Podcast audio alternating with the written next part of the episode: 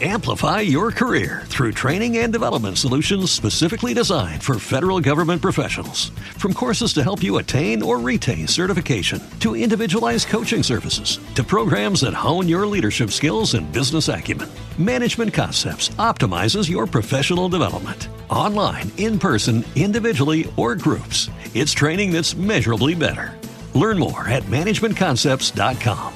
That's managementconcepts.com.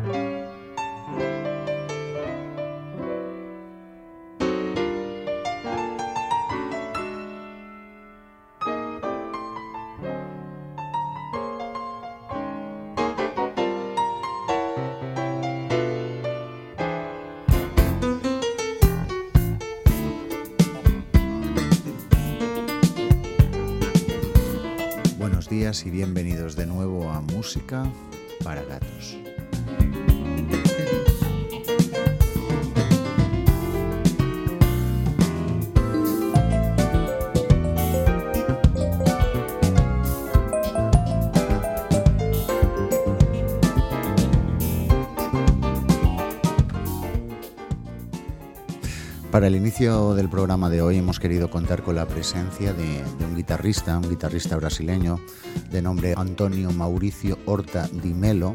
Seguramente por este nombre lo conoceréis, pero si os digo que estamos hablando de Toniño Horta, es bastante probable que os suene mucho a todos.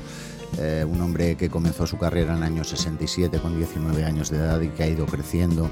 Todavía sigue sacando discos en la actualidad, algunos con, con, una persona que ya os hemos presentado en el tejado, la guitarrista brasileña también de Río de Janeiro, en este caso, Joyce. Eh, os vamos a presentar un tema del año 1989 concretamente un tema que presentó en un disco que se llamó Monstrum, algo así como Las canciones de la luna, y que nos parece precioso. En el disco participaron algunos, algunos músicos eh, fundamentales en aquel momento, como por ejemplo su gran amigo Pat Metheny, que nos regala en algunos de los temas un bonito solo de guitarra eléctrica. De hecho, Pat Metheny se puede decir que es un, un admirador de Toniño. Toniño es un guitarrista de guitarristas con todo lo que esto implica. Bueno, eh, os dejamos ya con el tema. El tema, como os hemos dicho, se llama Bicycle Ride y está contenido en el trabajo de 1989, Monstone. Con todos ustedes, Toniño Horta.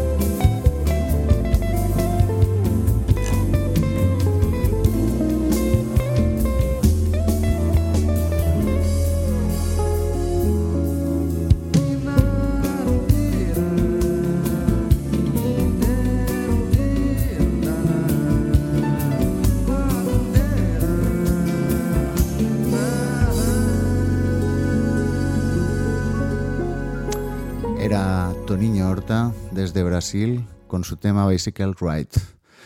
Para presentaros a nuestro siguiente invitado, vamos a tirar de manual y hemos pensado que sería oportuno rescatar unas líneas que escribía el saxofonista cubano Paquito de Rivera en su autobiografía Mi vida sexual, publicada por Sex Barral ya hace, ya hace algunos años y que tuvimos el gusto de leer. Eh, en, en este texto, Paquito decía lo siguiente, a través del tiempo he mantenido una relación muy especial con los dominicanos. He visitado muchas veces su país y uno de mis amigos favoritos es un loco arrebatado llamado Mario Rivera, quien además de tocar muy bien todos los saxofones y la flauta, es una especie de gurú de los músicos latinos de Nueva York. Dicen que el músico que no ha ido a casa de Mario no ha estado realmente en esa ciudad. Vive en un apartamento de tres dormitorios en la 96 y Amsterdam, en Manhattan, donde hay todo tipo de instrumentos y un equipo de audio encendido en cada pieza, tocando los más diversos estilos musicales, desde Stan Kenton a Tito Rodríguez, pasando por Ornette Coleman, Juan Luis Guerra, Piazzolla, Jack Sibert, La Patrulla 15, Iraquere y Antonio Carlos Jobim, como no. A Mario lo que le gusta es tocar su tenor, alto, soprano, barítono, melódica, vibráfono, bongo, fagot, flauta, piano, pícolo, flauta alta, trompeta o tambora junto con los discos que suenan en cada habitación. Lo malo es que sus horas más inspiradas son las madrugadas, lo que no hace precisamente las delicias de sus vecinos, y como viaja con buena parte de su arsenal, lo mismo hace en habitaciones de hotel de cualquier lugar del globo. Pero la verdad es que las contrariedades de los vecinos de Mario no le quitan su mérito, y como bien me dijo Slide Hampton, después de una de esas noches que siempre se convierten en amaneceres, Nunca conocí a nadie con tanto amor y dedicación a la música como tu amigo Mario Rivera. Como no, ahora ya me imagino que lo habéis adivinado, estamos hablando del comandante, el comandante Mario Rivera. Él ha participado en centenares de grabaciones con músicos muy diversos. Ha estado en grabaciones con uh, Tito Rodríguez, la orquesta de Machito, evidentemente con Paquito de Rivera, que nos hablaba de él, con Sonny Steed, con el octeto de George Coleman, Dizzy Gillespie, Slide Hampton. En fin, ha participado en multitud de grabaciones, pero solo tiene una grabación propia, un trabajo del año 84, un trabajo que se llamó uh, algo así como El comandante, el merengue jazz. Eh, el, título la verdad es que no era muy afortunado, pero detrás de este título se esconde un disco que os recomendamos especialmente.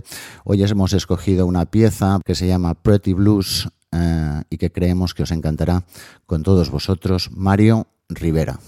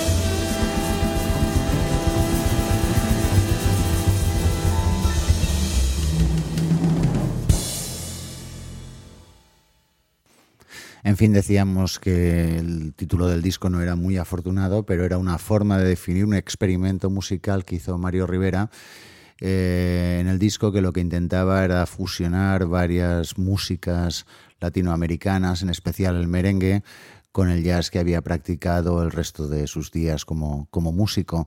Eh, de hecho, ya hemos comentado que él es una especie de gurú de los músicos latinos de Nueva York.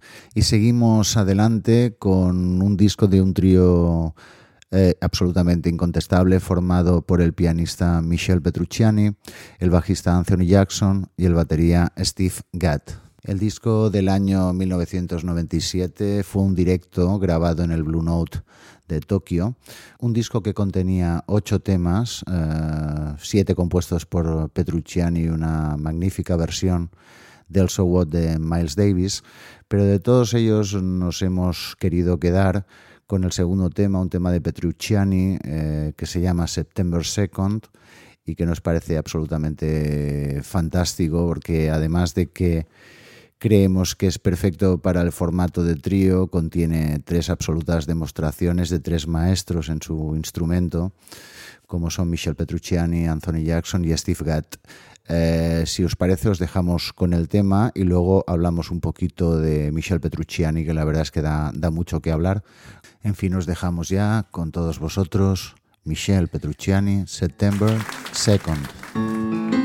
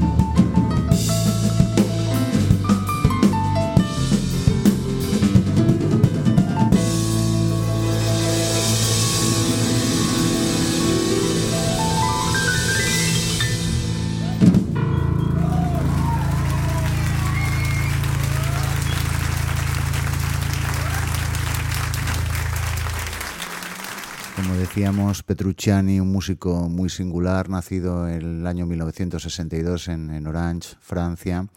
Él nació con osteogenosis imperfecta, una enfermedad genética que provoca una gran fragilidad de los huesos.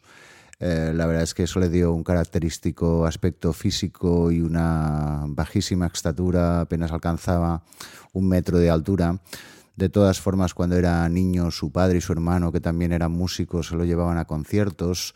Pronto se convirtió en un entusiasta de, Duke Ellington. Eh, y además tuvo la suerte de con 15 años poder eh, tocar con gente como Kenny Clark o Clark Terry. En el año 1982 se mudó a Estados Unidos y conoció a un saxofonista muy interesante, Charles Lloyd, que sería clave en su carrera. Le animó, le ayudó, cautivado por su impresionante técnica. El día que lo cambió todo fue un 22 de febrero, concretamente del año 82. Esa noche se estaba rodando One Night with Blow Note, una película dedicada al jazz que dirigía John Jobson en la que aparecían algunas de las más importantes leyendas vivas que habían desfilado por el sello Blue Note.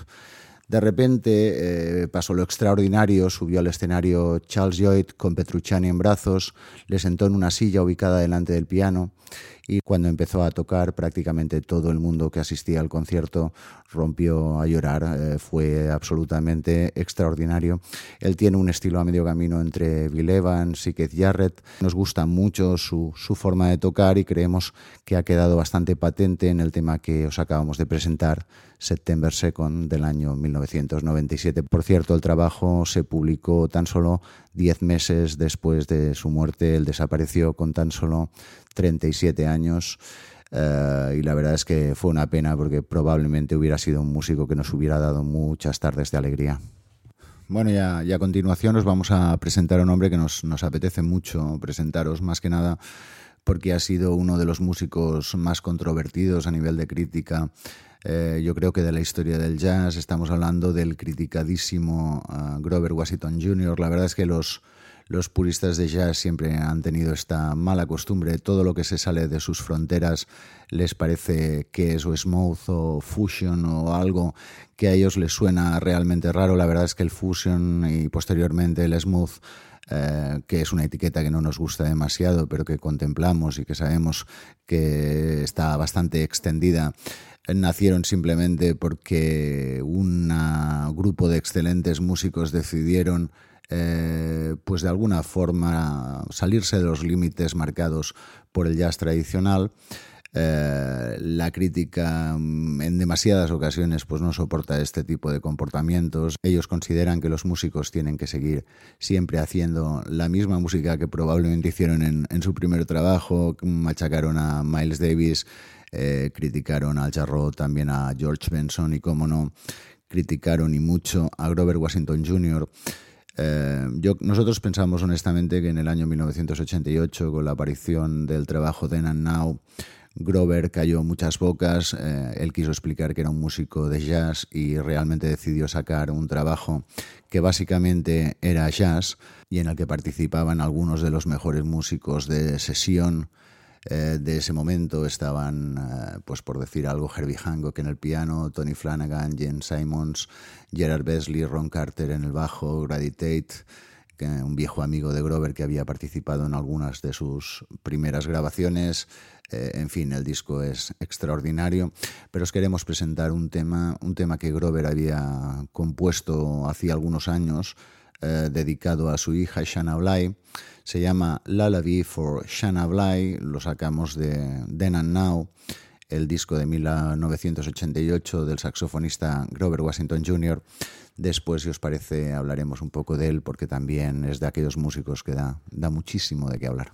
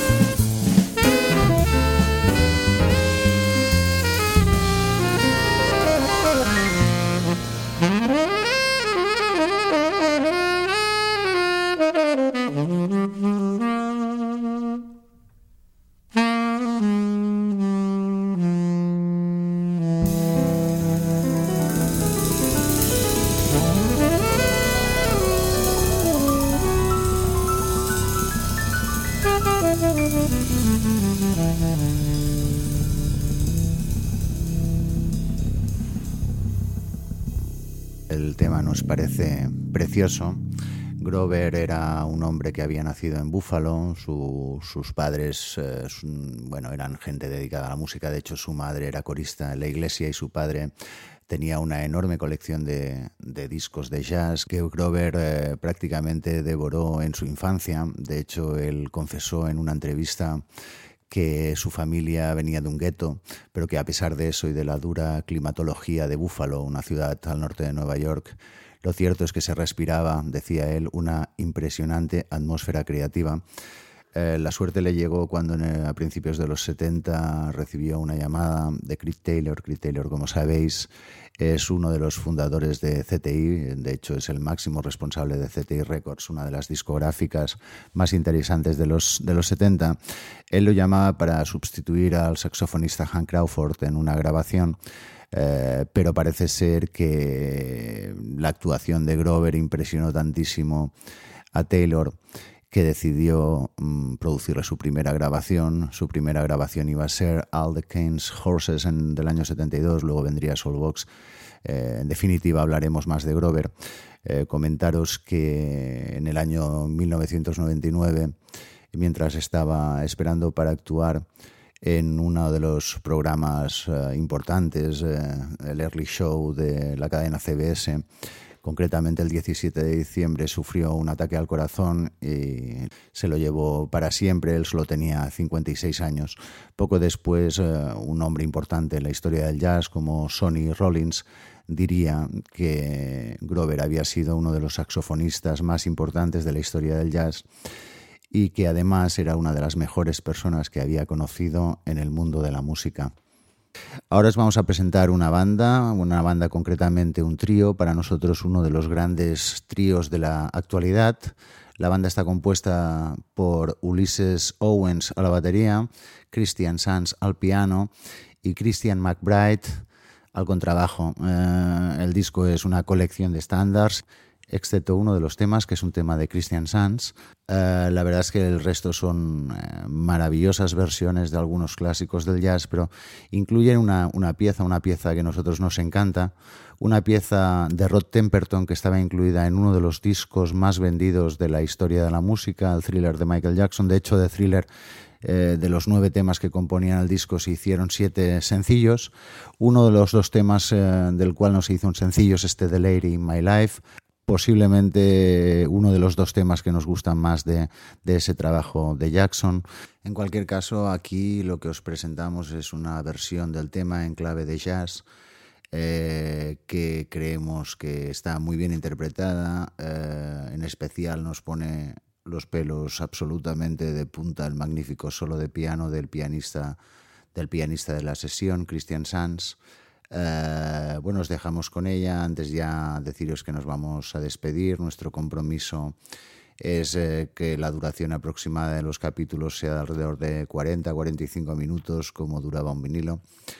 Eh, sabéis que estamos disponibles en iVoox, nos podéis encontrar en Facebook, nos podéis encontrar en Twitter. os dejamos ya con la música, con todos vosotros, Christian McBride Trio, The Lady in My Life.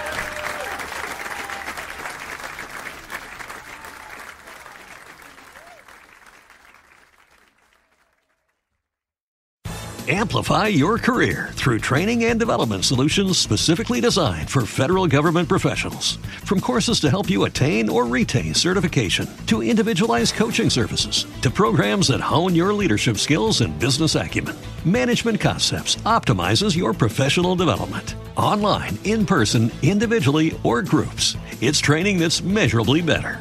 Learn more at managementconcepts.com. That's managementconcepts.com.